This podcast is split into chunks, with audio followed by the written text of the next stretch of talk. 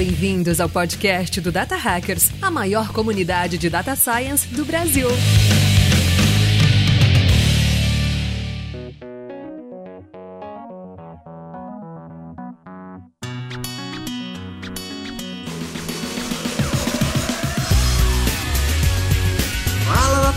Sejam muito bem-vindos ao primeiro episódio do podcast Data Hackers de 2023. Primeiramente, um feliz ano novo a você. Que esse ano de 2023 seja muito melhor do que o ano de 2022. E vamos começar falando de coisa boa, ou talvez coisa não tão boa, mas vamos falar o que, que a gente acha que vai ser tendência em 2023 para a área de dados, para a área de AI. Se tem uma coisa que 2022 foi, é o ano da AI criativa, das AIs que estão enfim, sendo muito polêmicas, né, de, de, várias, de várias formas aí, e coisas que a gente nem, pode, nem nossos melhores dias poderiam prever que aconteceu em, em 2022, em questão de inovações tecnológicas. E aí, o que, que, será que o ano de 2023 reserva pra gente? A gente vai fazer aqui, aqui aquele momento de sempre que vocês conhecem, de começar a bostejar e falar qualquer tipo de previsão aqui, sem qualquer tipo de contabilidade, accounting depois sobre o que a gente vai falar aqui, mas aquele exercício que a gente gosta de fazer de imaginar o que, que a área de dados, para onde a área de dados e AI vai se encaminhar em 2023. E é claro que eu não vou falar besteira sozinho aqui, né? Eles dois não podem faltar aqui comigo. Comigo aqui, Gabriel Lages. Fala, Paulo. Como ano passado a gente apelou para astrologia e erramos tudo, esse ano nós vamos apelar para o chat GPT para fazer as previsões aqui, hein? Muito bom. Comigo também, Alan Sene. Fala, pessoal. Deixa eu sacar minha bola de cristal aqui. O lá já adiantou. É só uma aba aberta do chat, do chat GPT. já que a gente não manda bem, né, vamos tentar recorrer aí a... Assim, vamos usar a inteligência dos outros, né? Já que a gente... Vamos ver se a inteligência artificial consegue uh, resolver a nossa burrice natural, né? Vamos ver aí. É. E galera, para esse episódio de hoje também nós trouxemos os nossos queridos já conhecidos community managers aqui. Afinal, se tem alguém que, que manja de boas previsões, são eles, né? Então, então comigo aqui, ó, ele que não pode faltar nesse nosso papo, Mário Filho. Como é que está, Marinho? Muito boa noite, boa tarde, bom dia. Obrigado pelo convite. Eu acho que a melhor estratégia para a gente fazer essas previsões é igual a gente faz qualquer previsão de série temporal. Vamos pegar as previsões do ano passado e repetir para esse ano. Uma hora certa, né? As previsões foram boas, né? O mundo que mudou, né, Mário? Exato. É, é, sempre são os dados que estão errados. Meu modelo tá certo. e ele também está aqui com a gente hoje, Pietro Oliveira. Como é está, Pietrão? Fala, pessoal. Como vocês estão? É, hoje eu vou encarnar a Charine Grazik aqui, acertar sobre a Argentina na Copa. É, e vou falar todas as verdades e pode apostar aí, colocar tudo que, que eu falar na, nas realidades pro ano. Caralho, o maluco é brabo. Caraca, tá bom então. Então, pessoal, se for cobrar alguém das previsões aqui, segue aí, arroba do Pietro no LinkedIn, o Twitter dele tá aqui, ó.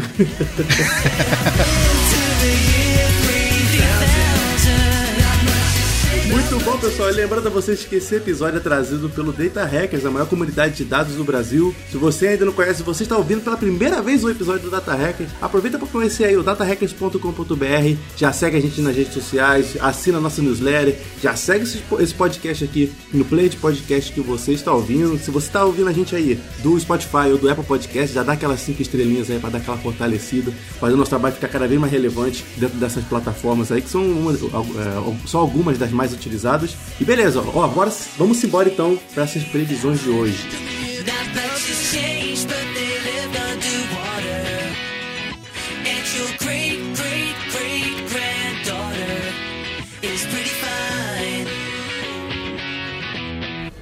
O futuro é show!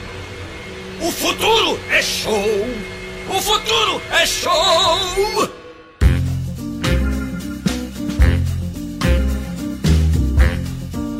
Muito bem, pessoal. Uma coisa que a gente fez nos anos anteriores, eu acho que isso aqui, cara, eu não tenho certeza. Se vocês quiserem puxar isso, vocês puxam. Mas eu acho que é a segunda ou terceira vez que a gente já tá fazendo essa. Terceira, terceira vez, vez né? com certeza. Que a gente tá fazendo previsões, né? Tendências para pro, pro ano corrente, né? Sobre a área de dados e IA, né? Terceira chance de errar tudo, né, cara? É terceira vez que a gente. Bom, se você tá ouvindo aqui a gente ainda acredita nas previsões da gente, tem algo errado, não é mesmo? Então...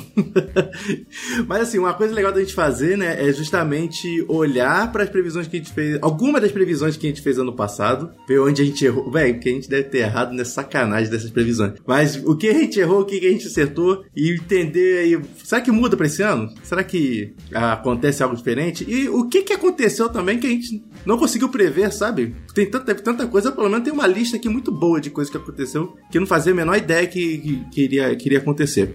Olá, você aí ouviu o último, o último episódio né, que a gente fez de tendências de data science, de dados em 2022. Conta um pouquinho pra gente aí como é que foi, como é que foi a tragédia, o que, que a gente acertou, o que, que a gente errou.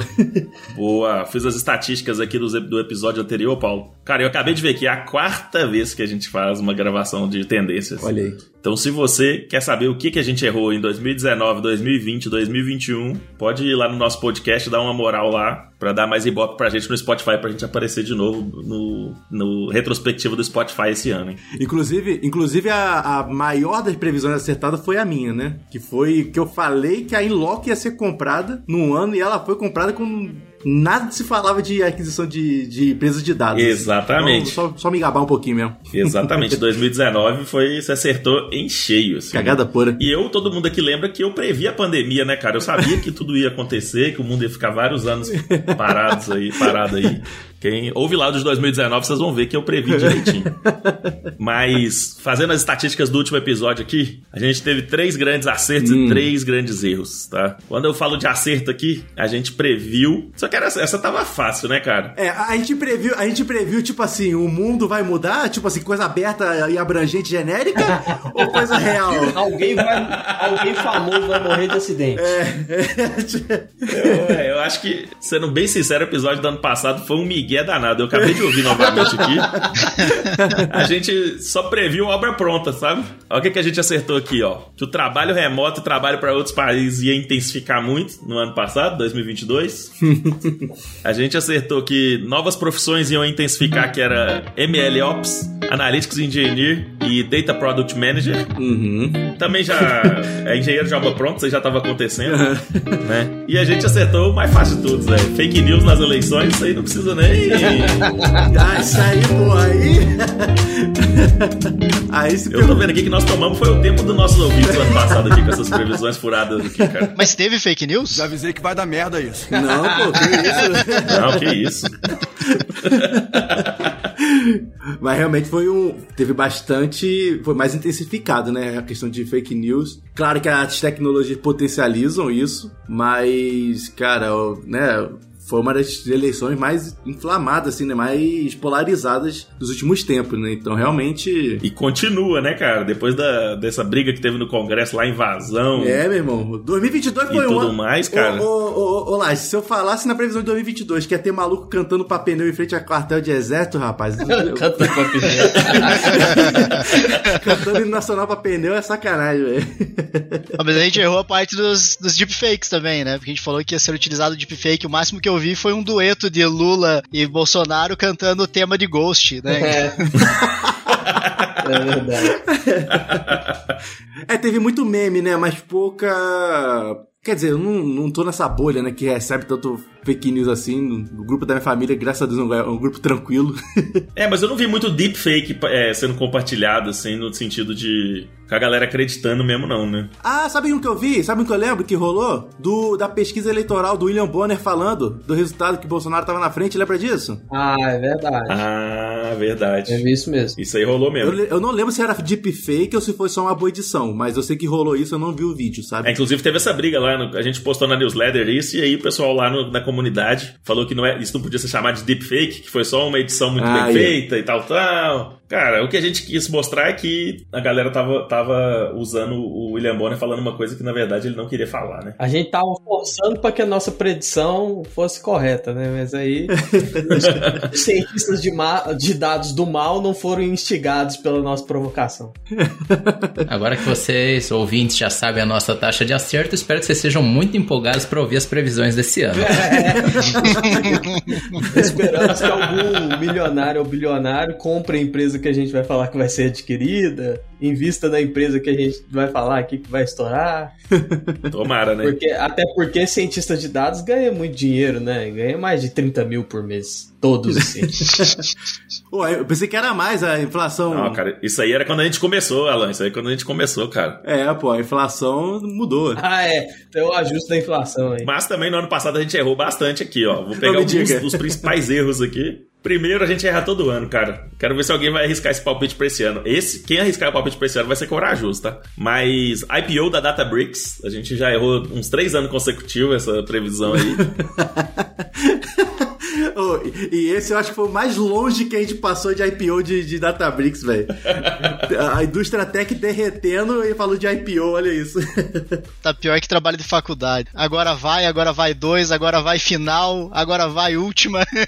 Ou o dataset daquele modelo que vocês treinam. Né? Exato. Pô, mas também lembrando que, vamos lá, vamos também, né, faz, uh, ser honesto aqui. A gente fez essa previsão em janeiro de 2022, né? Geralmente quando a gente grava esse episódio. É, a gente tava gravando de máscara aqui ainda, cara. É. Bem isso, e tipo, não tava se falando dessa que- da- desse derretimento em tech que rolou no, no último ano, né? Exatamente. Principalmente depois que as- né, a guerra da Ucrânia estourou, a vacinação ficou, foi ficando mais, foi ficando é, mais forte, né? Então o digital e o físico voltou a ser muito mais dividido, né? A própria taxa de juros, americana, que isso impacta não só nos Estados Unidos, mas no, no mundo inteiro. Então, realmente, assim, o cenário ele tava se desenhando para essa forma, né? Porque a gente tá vindo de 2021, que foi um ano muito quente pra tech, né? E 2022 a gente realmente imaginava que essa esse streak ali fosse continuar. E muito quente para dados em especial, né? Tinha, teve várias dessas empresas aí que a gente, talvez na previsão passada, a gente estava prevendo que elas iam crescer mais ou que iam fazer aquisições entre si, porque era um investimento atrás do outro, dobrando valuation de seis, seis meses, de oito em oito meses. É? Exatamente. Acho que a gente entrou na hype de ser otimista demais e não enxergou uma pequena bolha que estava se criando nos valuations das empresas de dados, né? Não, inclusive, uma das previsões que a gente errou feio aqui, cara, que a gente até mostrou artigo e tudo, é que a gente, tava- que a gente previu que as empresas iam ter uma tendência de contratar mais pessoas de dados do que pessoas de engenharia de software no ano passado. Caraca. Essa É. aí a gente errou feio. É, eu feio mesmo.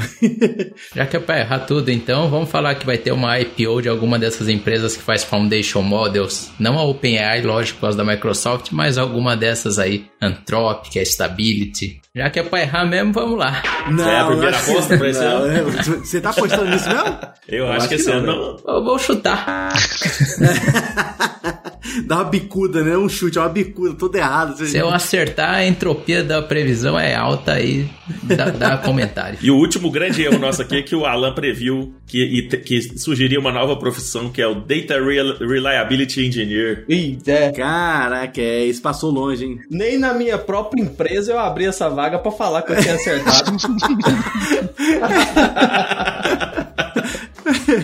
Ah, é um ponto importante a destacar é que nós estamos fazendo esse episódio antes da gente analisar os dados do State of Data do ano passado. É verdade. É, isso aí, isso aí. A gente já fechou a campanha, a gente já fechou o, o formulário, né? A gente não está recebendo mais respostas, mas a gente não analisou os dados ainda. Então a gente está realmente fazendo aqui uma previsão não baseada em dados, em total achismo nosso. Experiência, experiência. Exatamente.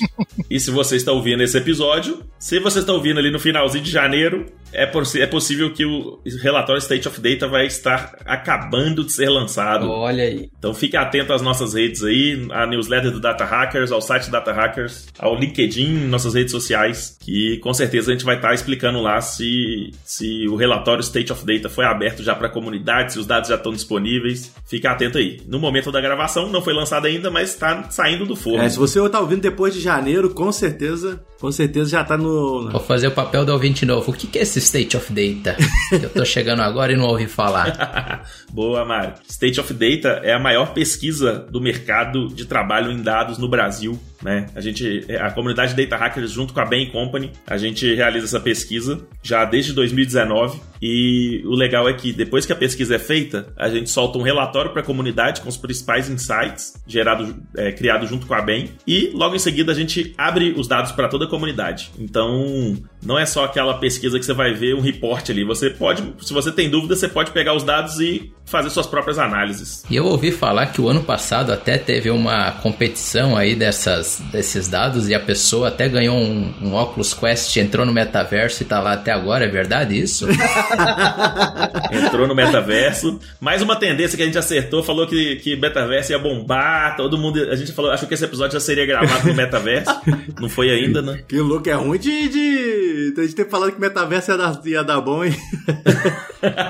Bom, aproveitando que a gente tá falando do State of Data, alguém quer chutar aí o que, que pode sair na pesquisa? Uma coisa que eu chutaria é o seguinte, e eu queria saber a opinião de vocês. Mesmo com toda essa dificuldade que a gente passou no mercado de tecnologia, muitos layoffs, vocês acreditam que as médias salariais vão continuar crescendo igual a gente teve nas duas últimas pesquisas aqui no Brasil ou não? Eu ia puxar essa, lá. Eu acho que sim. É, com a escassez, né, a galera sendo desligada e muitas empresas fechando a, a porta da contratação, você vai ter que reter e para reter nada melhor do que salário. Então eu acredito que sim, vai ter essa tendência para cima aí. Eu acredito que na pesquisa desse ano, que o resultado vai sair agora em janeiro, é, início de fevereiro ali, eu acredito que com certeza a tendência de salário ainda vai ser de muita alta. Porém, eu acho que para a próxima pesquisa, mas aí só vamos saber no, no, no Tendências 2024, né? Mas para a próxima pesquisa, que a gente vai realizar no final do ano, essa eu já acho que a tendência vai cair bastante. A tendência de aumento de salário muito acelerado, igual estava sendo. Chegou um ano que foi 40% de aumento, assim, em média, galera, né? Então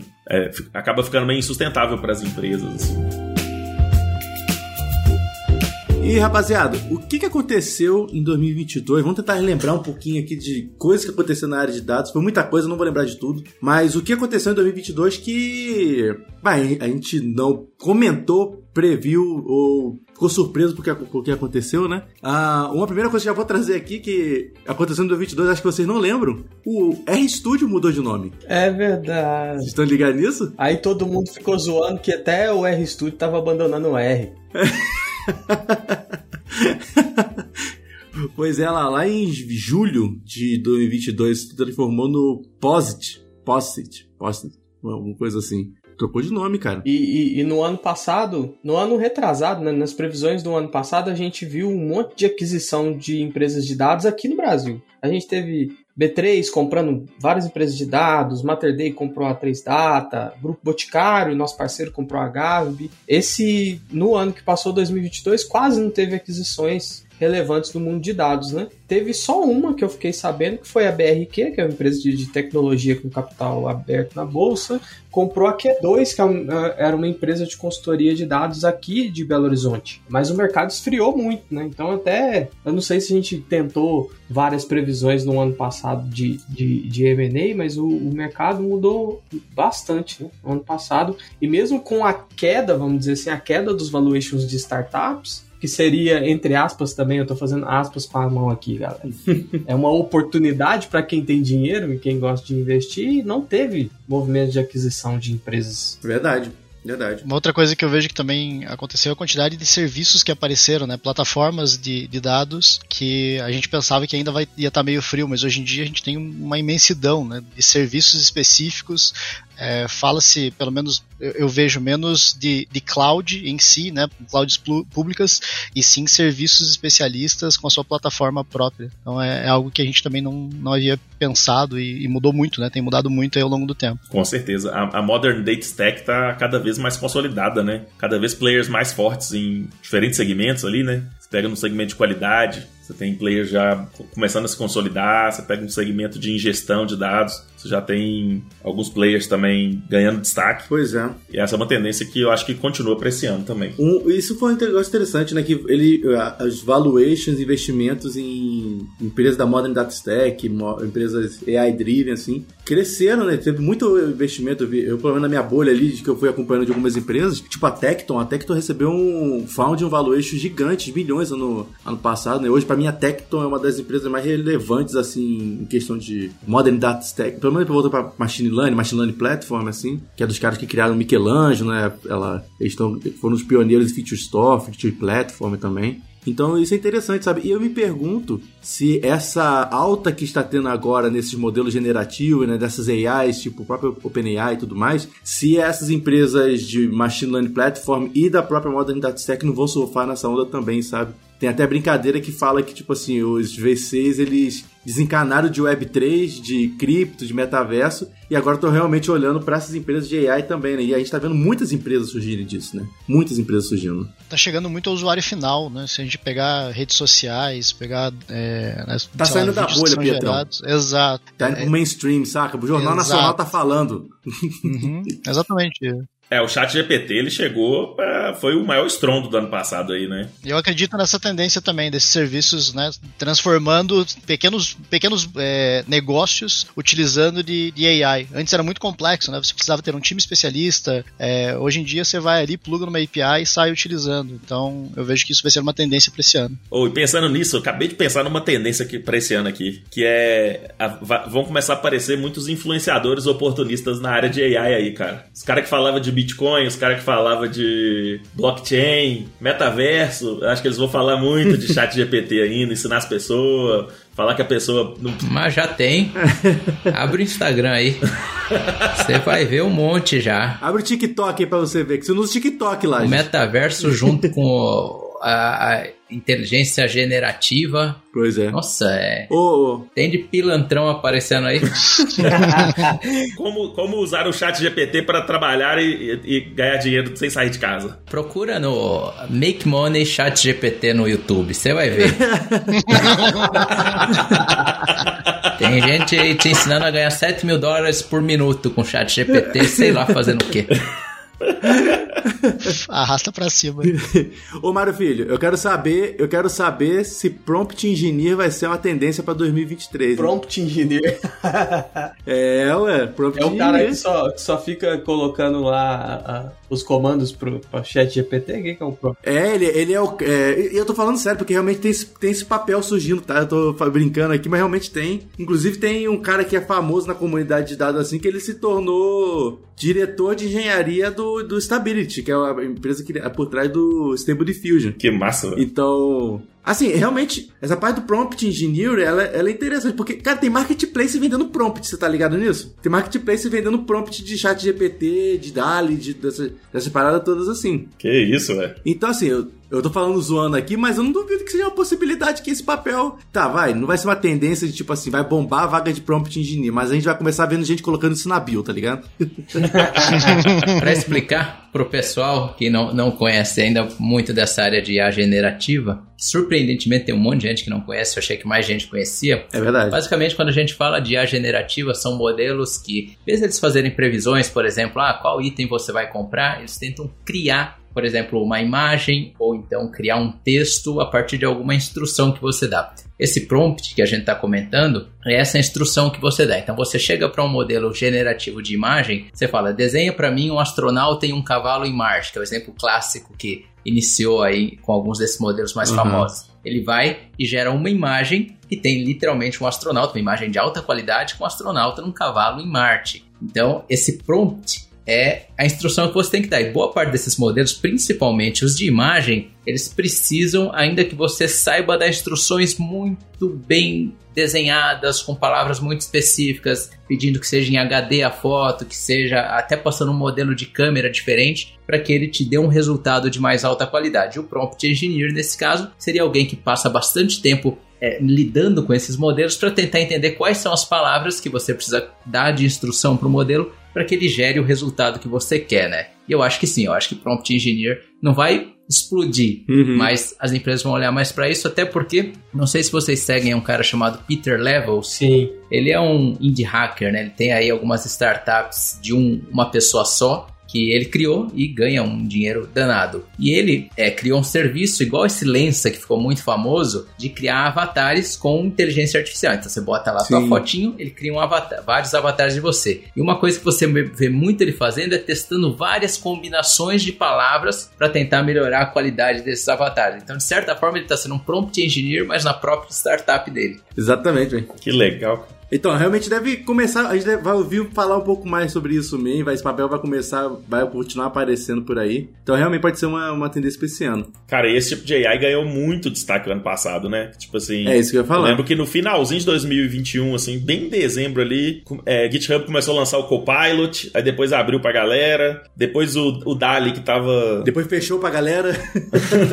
Depois fechou pra galera que paga. Depois, depois começou a cobrar, né? Os caras foram espertos, foram rápidos. Ô, Laje, você tá ligado que em 2022 a gente teve o DALI 2. O Dali 2 foi aberto pra todo mundo, né, cara? Exato, teve o DALI 2 em 2022. Teve o Stable Diffusion, que simplesmente engoliu o DALI. Exatamente. Tipo, ninguém mais falava de DALI depois que o, o, o, o Stable Diffusion entrou. Tivemos o Mid Journey, tivemos o Bloom, que foi o primeiro modelo de linguagem, o maior modelo de linguagem open source que tem, então é um GPT-3 open source que existe. A gente teve o próprio chat, o chat GPT, né, que ficou no, no finalzinho do ano aí. E isso tudo em 2022, velho. Só um ano só aí. E a gente teve um tanto de produtos menores usando essas tecnologias por trás, né? Então a gente vê ferramentas de marketing usando o GPT por trás. A gente vê ah, o próprio Lensa, né? Os caras conseguiram. É, bombou no Instagram de todo mundo aí, todo mundo criando avatares do futuro, avatares medievais e tudo mais. Uma qualidade incrível, assim, né? Com todas essas tecnologias por trás ali. Apesar deles não terem criado a tecnologia do zero, né? É,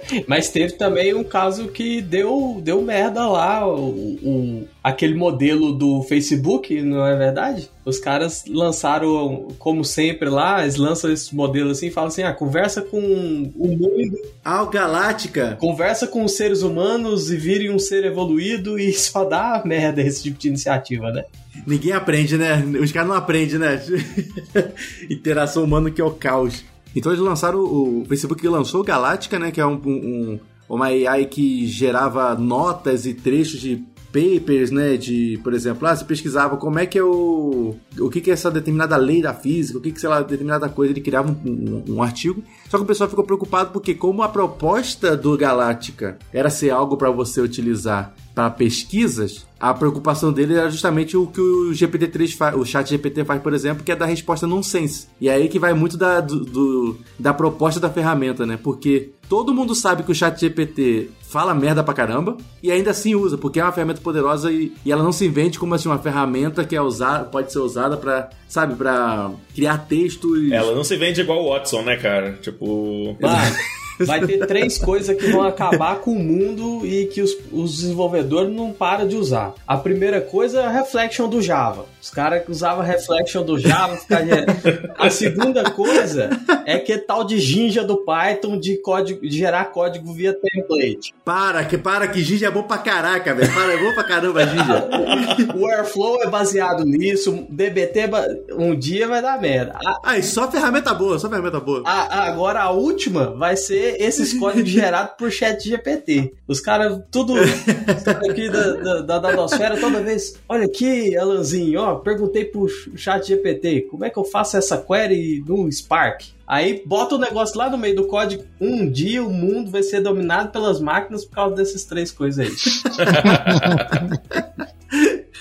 Caraca, velho. E uma coisa incrível de- dessa, dessa área aí de AI e tudo, que, eu acho bem preocupante, é o tanto que se você errar o timing, você perde tudo, né, velho? Porque no ano passado também o Facebook, o Google, várias outras empresas lançaram é, o DALI deles lá de gerar imagem e ninguém deu moral, ninguém nem acessou, né, cara? Ninguém usou. Ninguém usa, Só o né? Data Hackers colocou na newsletter lá e ninguém mais, ninguém mais viu. Os caras ficaram 20 anos de pesquisa, lançaram a parada e ninguém usou, né, cara? Isso é foda, velho. Já que você puxou o Google aí, Lages, eu quero colocar uma, uma, uma, uma tendência. 2023 eu vejo que o Google vai sair do mainstream da, da pesquisa. né? Já, já perdeu um pouco de espaço para outros, né, como o DuckDuckGo. Etc. É, e eu acredito que agora com o chat GPT-3 e talvez chat GPT-4, né, entrando aí é, nos próximos meses, o Google tende a perder o- a, a cadeira cativa que ele tinha desde os anos 2000. Ó, Pietro, então quer dizer que você tá prevendo que a gente vai parar de usar o Google pra usar o Bing agora? Que porcaria, hein? Então, Se tiver chat, se tiver chat GPT, eu uso. mas tô- vocês estão ligados nessa. nisso? Vocês estão prontos? Vocês estão prontos pra isso? Que a Microsoft está prometendo investir 10 bilhões de dólares no chat GPT, hein? Exato, saiu essa semana. E ele já usa a tecnologia, já usa a tecnologia da OpenAI no Bing. Exato. Então já tem o Microsoft Design, que é um clone do Canva lá que usa o, o, o DALI. Você já tem, tem outra tecnologia que eles usam lá no, no, no Bing. É, e a, e a Microsoft quer pegar 49% da empresa, né? Então eles querem investir tudo nessa parada aí, velho. Exato. Vocês estão ligados que tem a, tem a chance desse mundo acontecer? Um mundo que Google não é mais. Que, que Microsoft pode ser mais relevante do que Google em busca, sabe? Ele já é, tipo assim, já tem algumas empresas, igual o, o, o Pietrão falou aí, de que estão refazendo a busca, pra mim de forma melhor também. Tem o DuckDuckGo, que eu não sou tão fã assim, mas tem um que é muito bom, que é o Yu, Yu.com, que já tem modelo generativo nele, então já tem imagem, já tem... Eles criaram um chat também, tipo um chat GPT agora também. Mas tá muito nichado ainda. Mas o Bing é, é, vai, é ruim, mas ainda é um dos. Tá entre os top maiores usados assim de buscadores, né? Então, velho. Ô Paulo, Hum. o Satya Nadella tá igual quando você joga Uno, sabe? Que você vai juntando aquelas mais quatro, mais quatro, mais dois, vira, bloqueia. Ele tá fazendo isso, cara. Ele tá comprando uma porrada nos últimos dois anos aí pra chegar no momento de jogar tudo na cara, na cara do Google, assim, ó. Ah, vai, mais quatro, mais quatro, mais quatro, mais dois. Meu irmão, Microsoft tá comprando Call of Duty, velho. Tá comprando Activision, não vai comprar uma, uma empresa de Aí, chat, velho. Então. Uma coisa que aconteceu no ano passado, ninguém previu, né? Elon Musk comprou o Twitter. É, isso. Putz, guila, Qual velho. vai ser a próxima aquisição do Elon Musk aí no mundo? Vamos ver no mundo de dados e inteligência. Aí a previsão pra esse ano é o Elon Musk quebrar o Twitter, né? É verdade. É, Exato. Ele já tá falando lá, não, isso não se sustenta, foi um erro e tal, tal.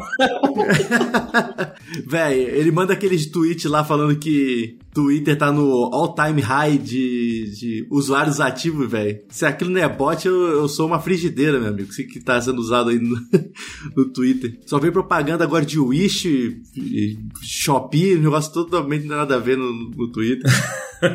oh, mas ainda, ainda sobre AI generativo, sobre OpenAI, OpenAI e tudo mais, eu quero fazer uma previsão aqui, velho. O primeiro modelo open source que sair com, com a proposta igual do ChatGPT vai engolir o ChatGPT. Qualquer o- empresa ou centro de pesquisa que lançar uma versão open source do que o ChatGPT faz e a tecnologia já está sendo abstraída por várias várias pesquisas, eu tenho certeza que vai engolir o GPT, o ChatGPT e essa iniciativa da, da OpenAI. Pelo menos da bolha tech. Tá, talvez a bolha mainstream ainda vai usar ainda o Chat- ChatGPT. Mas a bolha tech eu tenho certeza que vai. Eu acho difícil porque é, eu fiz uma comparação entre esses modelos com antes ainda do ChatGPT, do GPT-3 mesmo, e a qualidade mesmo do Bloom, teoricamente é mesmo tamanho e tudo mais, é muito diferente do GPT antes do ChatGPT. Então assim, os dados que esse pessoal treina, todo o feedback que eles têm do pessoal que já usava o GPT-3 mesmo antes de sair o chat ou 3.5,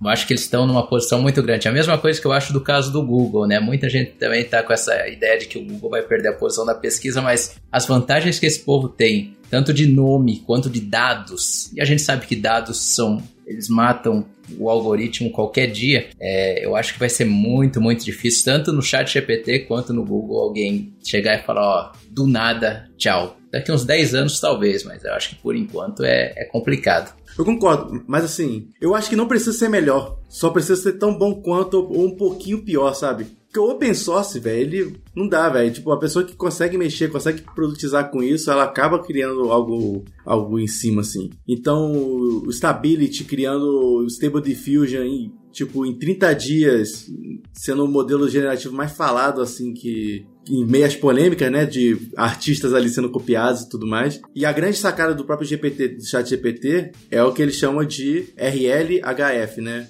Reinforcement Learning e Human in the Loop, que é o feedback, o feedback humano em aprendizado por reforço. Que é uma tecnologia que tem, já tem open source também, sabe? É tipo assim, já tá tendo iniciativa para criar um modelo parecido de forma open source. Eu não, o próprio Bloom não é melhor que o Chat GPT, o GPT, o GPT-3, por exemplo. Mas ele é tão bom quanto em muitas dessas tarefas, sabe? Então eu acho que não precisa substituir. É a minha visão, tá? Assim, na geração de texto ele não chega nem perto do GPT-3. Ele é bem pior É. no teste que eu fiz, entendeu? Então eu acho assim, tem, tem mais. A OpenAI não fala tudo que eles fizeram. Eles só falam o que eles querem que a gente saiba. É claro, pô, é por isso que eles chamam Close AI, Mário, pô. fi- ô Mário, ô Mário, mas você não tá contando com a malandragem dos caras, velho. Era igual quando o Bing começou lá. Você ia fazer uma busca no Bing, quando eles não achavam o negócio, eles buscavam no Google e, e mostravam pra pessoa. If null, Então tem a, tem a malandragem, cara. Tem muito brasileiro aí trabalhando por trás dessas tecnologias também, levando nossa malandragem aí para o mercado de tecnologia. O Pinterest, todo o link da Amazon, eles botavam o afiliado deles, o código de afiliado deles, pra ganhar comissão. Aí. É, um, um ponto assim que é, as big techs têm de vantagem competitiva nesse caso é o ecossistema, né? Então tem muitos artigos aí falando sobre como você pode criar uma startup de dados ou de inteligência artificial e criar a defensability, né? Deixar esse negócio cada vez mais defensável. E uma coisa que essas big techs já têm de muita vantagem competitiva é os ecossistemas. A, a própria a, a OpenAI se aliando a qualquer uma das big techs, igual está se aliando a Microsoft, ela está se aproveitando de uma vantagem competitiva que é os ecossistemas, né? A Microsoft aí, o, o, o, o Bing é gigante, por quê? Porque ele está inserido nos ecossistemas do Windows e ele é a busca padrão do, do Edge, que era o antigo Internet Explorer. No Xbox, todo tipo de pesquisa que você faz no Xbox vai direto pro Bing. Então, eles vão aproveitando esses ecossistemas aí e captando dado cada vez mais e volume de dados, principalmente para esse tipo de modelo que é mais geral, que é muito geral, é uma vantagem competitiva que novos players não conseguem cobrir. É igual se você pensar, agora o TikTok talvez esteja começando um pouco, mas não existe rede social para se anunciar como o Facebook. O, o- a oferta que eles têm para anunciante de, de segmentação, etc. e tal, os algoritmos deles, os dados deles são muito bons, mesmo depois da privacidade da Apple e tudo mais. E nenhuma rede social já contrataram o mesmo time que trabalhava lá para trabalhar no Pinterest. Agora o TikTok tá tentando e nenhuma rede consegue dar os mesmos resultados para o anunciante que o Facebook dá. E os caras simplesmente eles têm uma vantagem gigantesca com os dados. Exatamente. E ó, posso fazer aqui uma previsão pra 2023 e uma pra 2024 já? Bolou. Posso já adiantar a minha do, do ano que vem? Para 2100 até, vamos lá.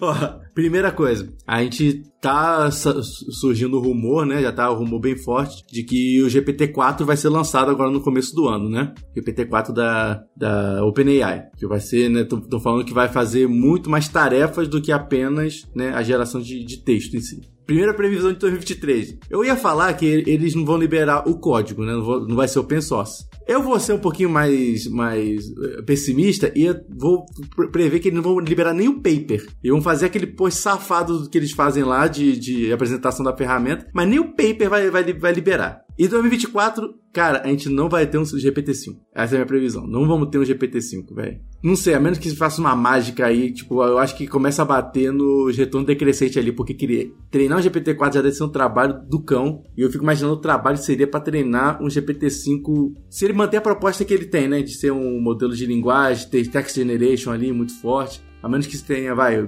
seja im- implantado outras funcionalidades dele também, sabe? Tendo a concordar contigo, Paulo, porque eu tava dando uma estudada essa semana do GPT-3, são, se eu não estou enganado, 125 milhões, bilhões de, de features, enquanto o GPT-4 já passa de um trilhão. Então, É, Assim, ser um trilhão de é parâmetros. muita, é, é muita, muita coisa, cara. Então, para chegar num 5, para ter essa, essa mesma escala, é, eu acho que num um ano só não vai ser suficiente também. Concordo com você. Ô, Pietrão, GPT-5 vai ser. GPT-5 vai ser um, um trilhão e um de parâmetros, sabe? Você corrigindo os bugs do GPT-4. Vai ser um release candidate só. né? Tá dando bastante assunto, né? Aí eu particularmente acho que o GPT-4 não vai ser muito maior do que o GPT-3, mas o que eu vi é que eles estão a, o que a dificuldade que eles teriam para o GPT-5 é dado. Parece que assim a escassez de dados está sendo mais preocupante do que a escassez de parâmetros. Eu vi esses dias que talvez o GPT-4 não tenha mais parâmetros, mas ele vai ser treinado em muito mais dados, porque tem até uns papers mostrando assim que esses modelos eles são eles param de treinar muito cedo. Então eles ainda poderiam ser treinados por mais tempo ou em mais dados para ter uma performance melhor do que, por exemplo, você aumentar parâmetros. Então, aquilo que o Paulo falou da- do, do retorno do, do- da diminuição de retornos em termos de parâmetros, é, já deve estar acontecendo, só que a questão são os dados, né? Em algum momento Entendi. acabam o texto que a gente já gerou como ser humano, né? É. E aí, tal, um pessoal até especula que o Whisper, que é um modelo da OpenAI para transcrição de áudio, tenha sido, até eles fizeram open source e tudo mais, tenha sido desenvolvido justamente para tentar extrair mais dados Ah. de vídeo, de áudio e tudo mais, para poder treinar Faz sentido. o GPT-4, Faz sentido. os próximos modelos. Faz total sentido. Então tem todo um negócio aí que é aquele negócio. Os dados mandam no negócio, né? Eles descobriram uma arquitetura fantástica, os métodos, e agora o pessoal tá preocupado com a escassez de dados para treinar um modelo. Então, Mari, a gente está entrando numa assíntota de, de dados para poder treinar os modelos. Essa é a sua previsão? Não, Esse é o que o pessoal tá falando e eu também acho, porque assim, em algum momento acaba, é, assim, não tem mais. Você precisa gerar mais dados, né, pro modelo. O modelo ele vai consumir Dado de qualidade, né? Dados, exatamente, é dado porcaria você tem aí. Tanto que tem algumas, eu acho muito interessante ter algumas, alguns jeitos que o pessoal tenta fazer para aumentar os dados, por exemplo, para outras áreas. Eu já vi é, pessoal é, de uma startup do Xavier Ama, eu não sei como é que pronuncia, mas Amatrien, alguma coisa assim, que era da Netflix. Eles usaram o GPT-3, por exemplo, para gerar dados como se um médico estivesse conversando com um paciente para treinar o modelo deles que faz lá, fazia lá algum tipo de coisa identificando as conversas, as doenças, sei lá o que, entre médico e paciente. Então o pessoal já usa o GPT-3 para Ah. gerar dados para treinar um outro modelo. Aí eu volto pra faculdade, que ficava só trabalhando em cima de dados simulados, velho. Tá louco. Aí, só que agora o problema é quando faltar os dados para esses modelos Sim, sim. que geram dados para os outros modelos. Mas aí não vai zerar o jogo já, não. Já vai estar. os robôs vão estar escravizando a gente já, vai estar guerra de robô, máquina versus homem. Aí a gente vai ter outras preocupações, né? Daí entra Boston Dynamics no jogo. Ó, Isso. se, se o Elon Musk comprar a Boston Dynamics, galera, foge. Ó, isso, é, isso é uma previsão? Isso é uma previsão. Vamos lá, vamos começar. as- pra 2024. Começar as, as previsões. deixa, eu, deixa eu fazer a minha previsão, né? Então, é, pra É. gente ter essas evoluções aí né, no, no- no mercado que tá quente, que vai esquentar muito esse ano, que são de, de empresas que criam esses tipos de modelos generativos, os modelos de, de, de NLP e tudo mais. Fundacionais. É, eu acredito que a gente vai precisar expandir a oferta de GPU e etc. Pessoal se lembra que o ano passado a Nvidia, a Nvidia deu rollback no negócio que ela foi comprar a ARM, né? A ARM. Então eu acredito que a Nvidia É, porque deu ruim, né? Não, é por- não porque ela não quis, né? Ela queria comprar, só que não deixaram. não deixaram, né? Mas eu acredito que a Nvidia e a TSM, que é aquela empresa que faz a maior, maior parte dos processadores do mundo lá de Taiwan, Uhum. Elas vão fazer movimentos de aquisição bem brutos. Então Ó. Eu, vou chutar Boa aqui que. TSM ou Nvidia comprariam AMD ou outra empresa foda assim. A AMD? Ó, Ousada, ousada essa previsão aí. Caraca. Um chute muito ousado aí. É ousada. Eu tava comprado até você falar que. Eu, eu, eu tava comprado até você, falou que, até você falar que ela iria fazer uma aquisição. Agora tu levou, botou a AMD na rodada e é, é difícil, velho. O Alan ainda acredita na, no IPO da Databricks também, então. a gente vai começar a ver mais ainda esses chips mais personalizados para Deep Learning. O Google tem a TPU, né, que qualquer um pode usar Colab.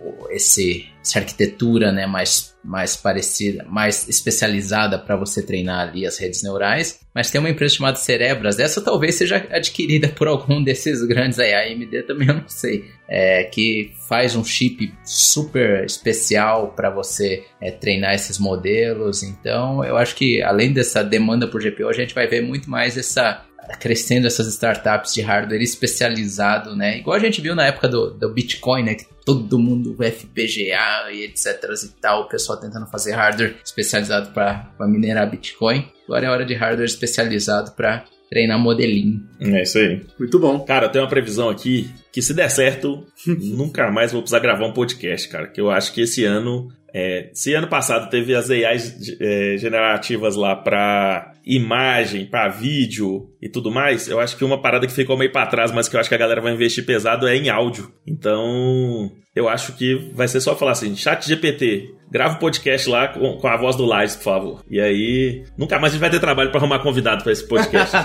é mesmo. Aí, ó. Elon Musk falando em português com sotaque nordestino é, no, no próximo episódio, por favor.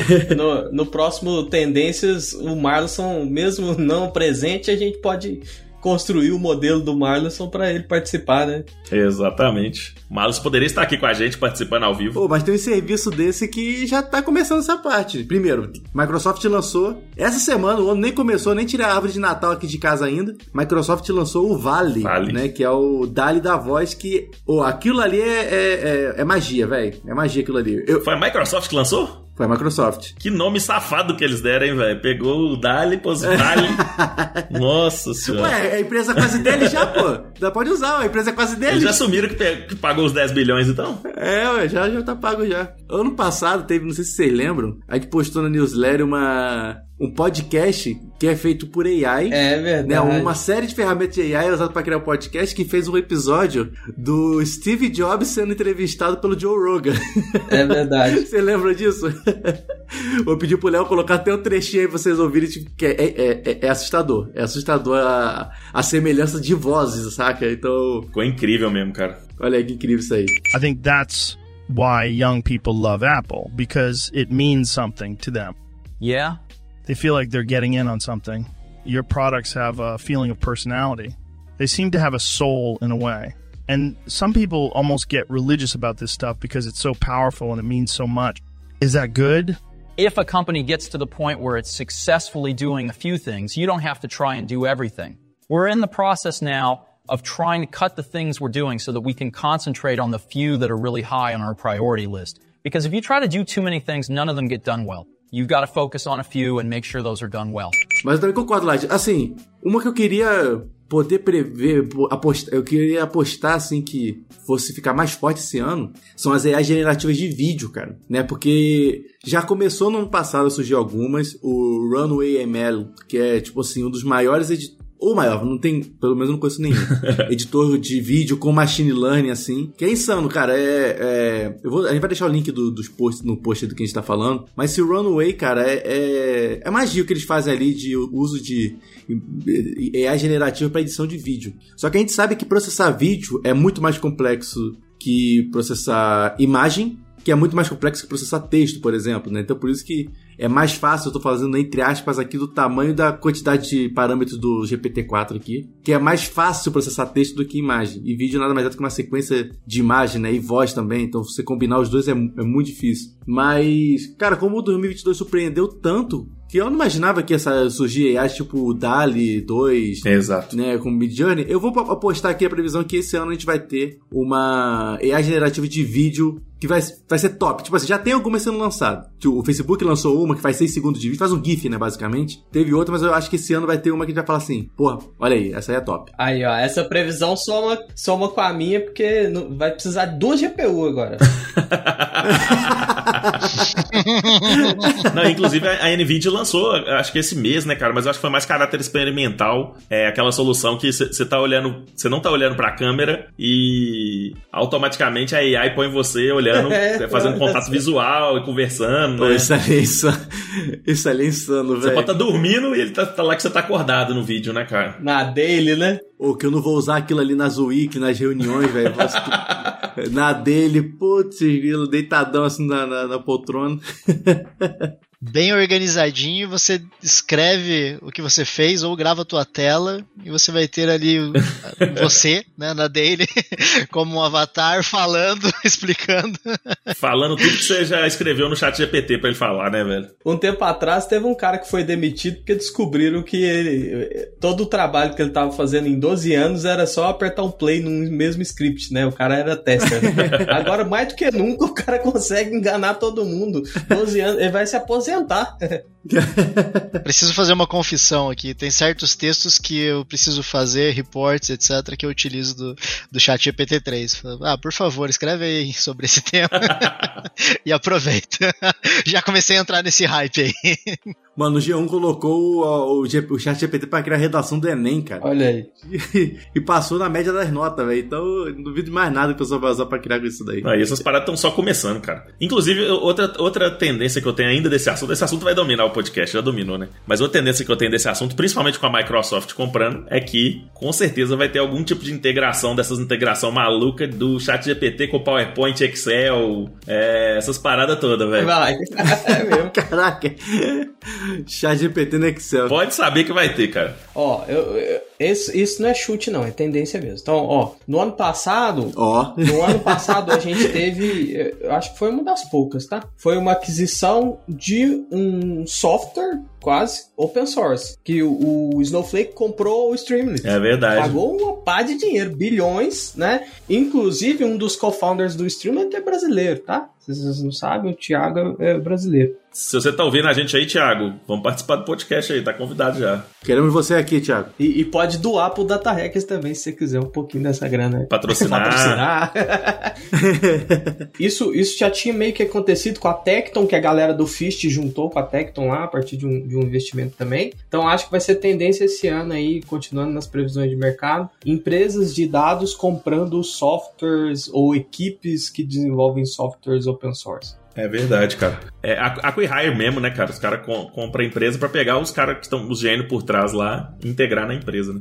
Tá barato, né, cara? Porque com essa, essa, essa bagunça do mercado aí, com a falta de, de crédito no mercado aí, sem dúvida, acho que tem uma tendência grande disso acontecer mesmo. É uma boa oportunidade pra essas empresas que estão com muito caixa. E, e outra tendência é, que, que a gente, eu vi já o pessoal comentando muito é que vai começar a surgir, além da Modern Data Stack, All-in-One Data Stack. A gente já estava falando de Data Platforms, né? Só que tem algumas pessoas, alguns influencers lá de fora que estão chamando isso de All-in-One Data Stack. Aí tem alguns exemplos aí, o o Benjamin, que é lá do Seattle, ah, do Seattle Data Guy, que é um- uma newsletter muito lida, principalmente falando de engenharia de dados e tal, ele listou várias startups como Rivalry, Moser Data, Incorta, que levantaram muita grana, né? Chegaram a levantar 50 milhões, 15 milhões de dólares de valuation. E elas, elas não se especializam em uma parte da stack só, elas tentam fazer uma camada ali mais genérica, lógico,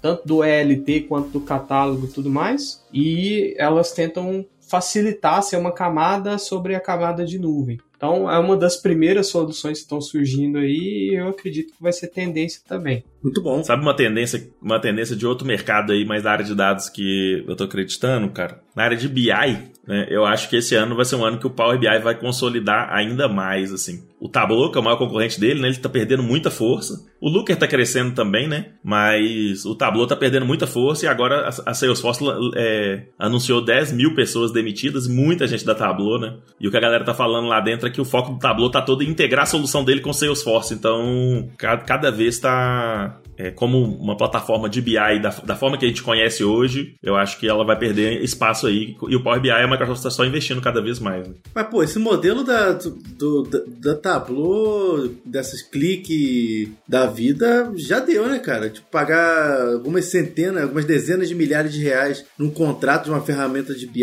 tá bom que ela é poderosa, mas dadas as opções que a gente tem no mercado, tanto opções é, open source, mas também pagas também, né? O, que aí eu acho que o Power BI se sai muito bem em relação às outras ferramentas, né? Por ser uma ferramenta barata de você plugar, assim, é, caso precise pagar, né? Tem, sempre a opção de não pagar, por exemplo. Mas, será que.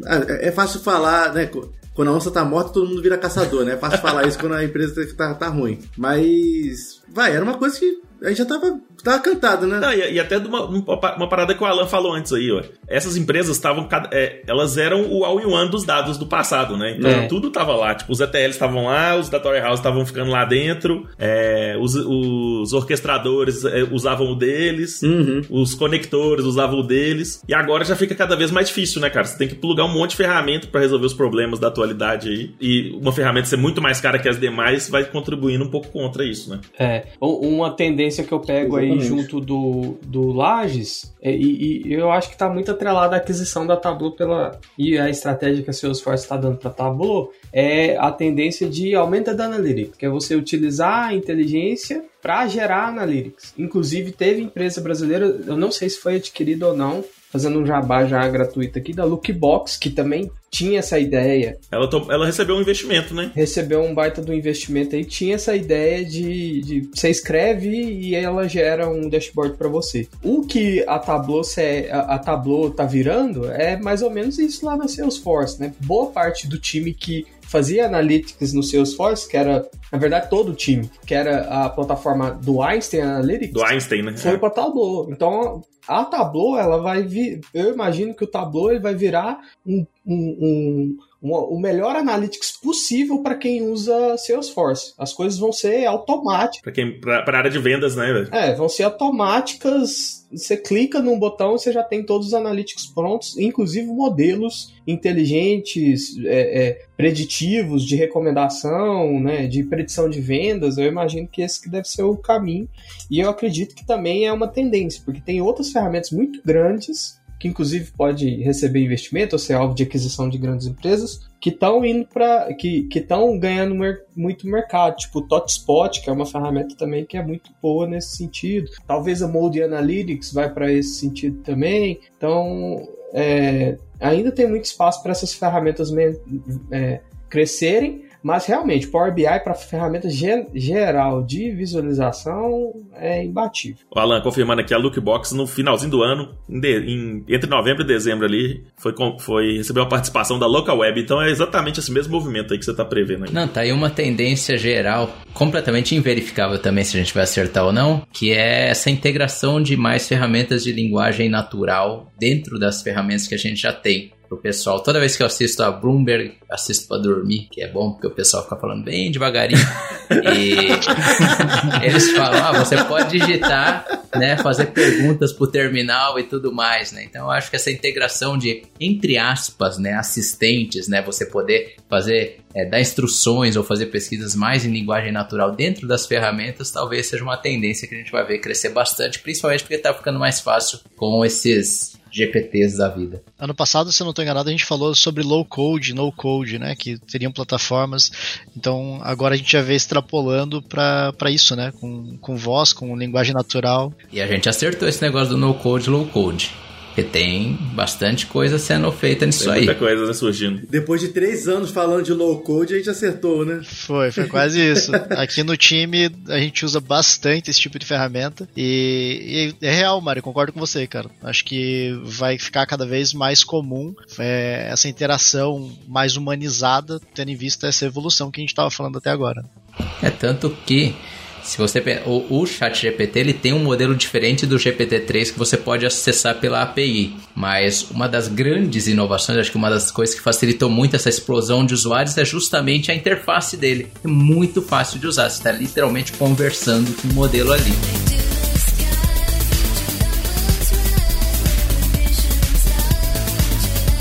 É isso aí, pessoal. O episódio de hoje vai ficando por aqui. Várias tendências falamos aí. Será que vamos acertar pelo menos mais de três no- em 2000 em 2024? 2024 a gente volta para revisitar essas tendências aqui, ver onde que você acertou, onde que a gente errou. E, ô, deixa suas tendências aí também. Comenta pra gente o que, que você acha que vai ser tendência em 2023 aqui no nosso post no Medium. Olá, estou pensando em fazer, sabe o quê? Pra gente fazer uma enquete no Spotify aqui, hein? O que, que você dá de fazer uma, uma enquete do, do, do Spotify aqui pro, pra galera comentar do, e participar através do, do, do aplicativo aí? Qual seria a pergunta que a gente colocaria? Qual é a tendência que você acredita que vai ter em 2023?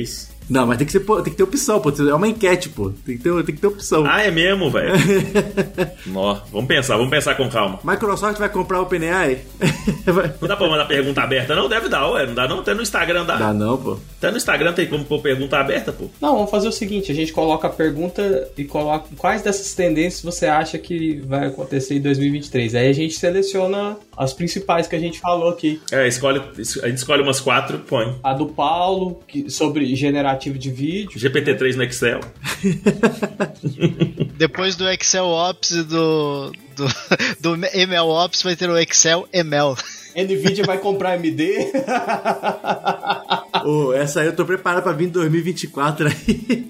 Falar com a Lana, você tava maluco, velho. Como comprar Nvidia comprar AMD é sacanagem. Então, olha só, se você ouve, tá ouvindo o podcast aí pelo aplicativo do Spotify, abre aí esse episódio no, no app e lá embaixo, lá no finalzinho do, da descrição, vai ter uma enquetezinha lá com a pergunta da gente. Coloca aí pra gente, pra gente ler os resultados aí nos próximos episódios, beleza? E galera, eu vou agradecer aqui a presença desses convidados ilustres aqui. Quanto tempo que a gente não falava com eles, né? Saudade desses dois aqui. O Marlison não pôde vir hoje, mas né, nos próximos episódios ele, vai, ele aparece aí de novo. No Staff Plus ele aparece aí também pra conversar com a gente. Mas já agradecer a presença deles aqui. Pietrão, obrigado aí pela participação do episódio. Bom demais conversar com você de novo, meu amigo. Valeu, tamo junto. Obrigado pelo convite novamente. É sempre muito divertido fazer esse, esse episódio. E me chamem para outros temas também que não seja tanto papo de boteco. Vamos aí, chamar a galera do TC pra vir falar aqui, falar um pouco de mercado financeiro, o que a gente tá fazendo por lá. Oh, aí é top, hein? Foi demais, mano. E Mário Filho, valeu também demais por participar hoje do nosso episódio, cara. Muito obrigado pelo convite e, como sempre, a fonte principal de tudo que eu faço está lá no mariofilho.com. De lá você consegue acessar vídeos maravilhosos no YouTube, minhas piadas do pavê no Instagram e etc. Muito obrigado aí. Eu espero que a gente acerte pelo menos uma. Pelo menos uma, né, cara? Tem que acertar pelo menos mais do que o ano passado.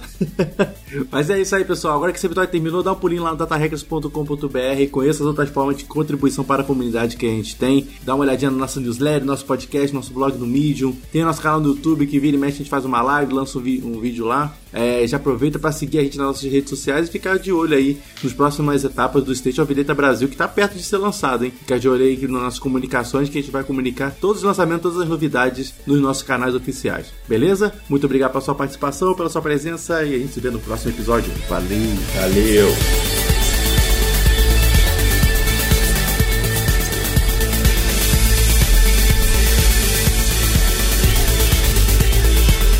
Vou fazer mais uma previsão aqui. O Paulo vai falar que é o melhor episódio gravado.